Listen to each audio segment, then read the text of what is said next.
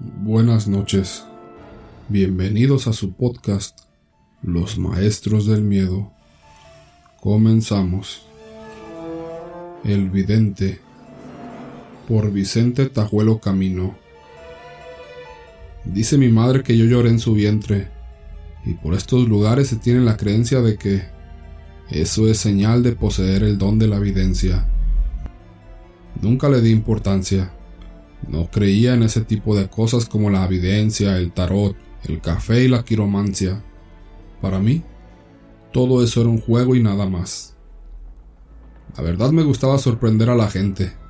Me encantaba verles la cara de asombro cuando les hacía alguno de los trucos de magia que aprendía, para luego así exhibirlos entre amigos y familiares.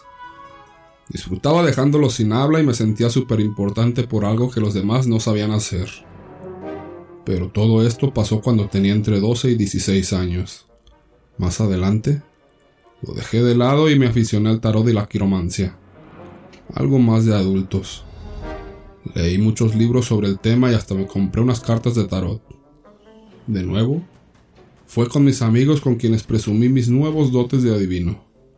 He de decir, para hacer honor a la verdad, que en ningún momento creí en ello.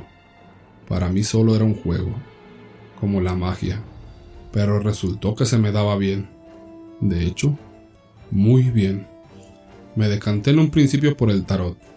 Consideré que era mucho más visual y me pareció más entretenido.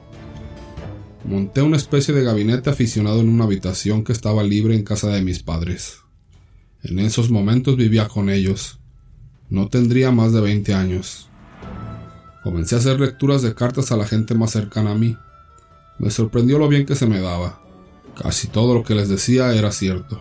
Sobre todo, acertaba en cosas del pasado que, aun siendo amigos, no tenía por qué saber. Yo alucinaba, no daba crédito. ¿Cómo era aquello posible? Si me lo inventaba absolutamente todo, pues aún así acertaba. El adivinar su pasado me otorgaba más credibilidad en la lectura del futuro que, Obviamente, también me inventaba. El tiempo me fue desvelando que muchos de los vaticinios leídos se fueron convirtiendo en realidad, algunos muy feos como la infidelidad, el desamor, la infertilidad y hasta la muerte. Pero de esto hablaré más tarde. El servicio militar me alejó de estos menesteres durante un tiempo. A la vuelta de ello, me ocurrió algo que me asustó un poco. Era carnaval y ese año me disfracé de mago. Y claro, era el momento justo para que todos me pidieran que les leyera la mano o les adivinara el futuro. Como había leído sobre el tema, tenía el suficiente conocimiento para hacer una lectura básica de mano. El resto, como decía anteriormente, me lo inventaba. Muchos entre bromas me decían que casi todo lo que les decía era cierto. A mí me parecía alucinante, pero a la vez me gustaba. Sin embargo, ese día ocurrió algo que me dio miedo. A un amigo, que por supuesto también me pidió una lectura, le miré la línea de las manos, fruncí el ceño y le dije entre risas que no le podía decir lo que había visto. Él me insistió y me preguntó que por qué, que por qué no se lo podía decir, y yo le contesté que porque era algo malo. Juro que me lo estaba inventando todo, pero mi amigo se puso tan pesado que yo, para que me dejara en paz. Le dije que en pocos meses moriría en un accidente de tráfico. Sé que con estas cosas no se debe bromear, pero estaba tan cansado de todos que pensé que sería una buena forma de terminar de hacer más lecturas por esa noche. Nos echamos unas risas y nos despedimos. Al poco tiempo, no pasaron ni tres meses y mi amigo se mató en un accidente de moto. Cuando me enteré, me quedé estupefacto.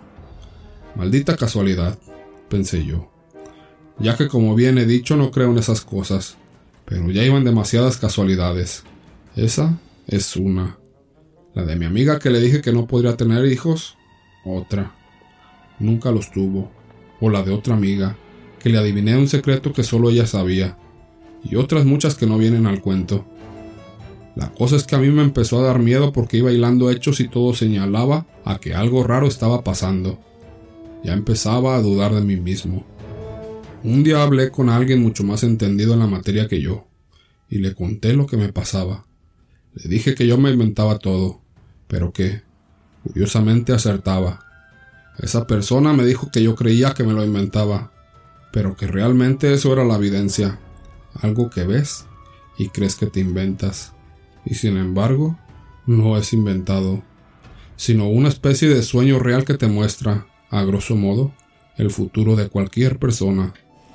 Lo dejé durante bastante tiempo. Realmente le cogí respeto, pero la vida a veces parece no querer darte una tregua y te enfrenta a decisiones imposibles de tomar. Y así fue. Viviendo en Madrid me quedé sin empleo y no había forma de encontrar un trabajo. Así que decidí sacar provecho de esa habilidad tan especial que tenía. Monté un pequeño gabinete, modesto pero muy profesional. Se fue corriendo la voz por el barrio de Midón y empecé a adquirir fama y notoriedad. La verdad, no me faltaban clientes. Todo me iba genial hasta que llegaron ellas. Un día cualquiera entró una mujer de unos 35 años con una niña de unos 12. Tomaron asiento y la mujer me dijo que quería una lectura del tarot completa. Es decir, no quería saber nada en concreto, sino más bien algo generalista. Tomé las cartas de los arcanos mayores y menores y comencé a barajarlas. ¿A quién empiezo a leérselas primero? ¿A usted o a la niña? pregunté. La mujer se quedó mirándome perpleja. Parecía no saber qué contestar. ¿Perdón? ¿Cómo dice? Vienen las dos a que les dé el tarot, ¿verdad? ¿Qué dos? Usted y la niña. Pero, ¿de qué niña me habla? La miré sorprendido e inmediatamente miré a la niña. Esta me sonrió. La mujer que me vio mirar a su lado pareció asustarse, pero quien estaba ahora realmente asustado era yo. Miré a la niña de nuevo y le insistí a la mujer. La niña que está a su lado. ¿La mujer? Pegó un salto de la silla, me miró horrorizada y me dijo Yo no he venido con ninguna niña.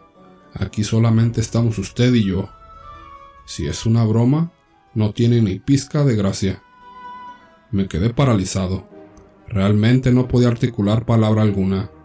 Entonces la niña me dijo, Dile que soy Rosita y que echo de menos jugar con ella. Así lo hice. Además, le describí cómo era la niña, y la mujer se puso a llorar desconsolada.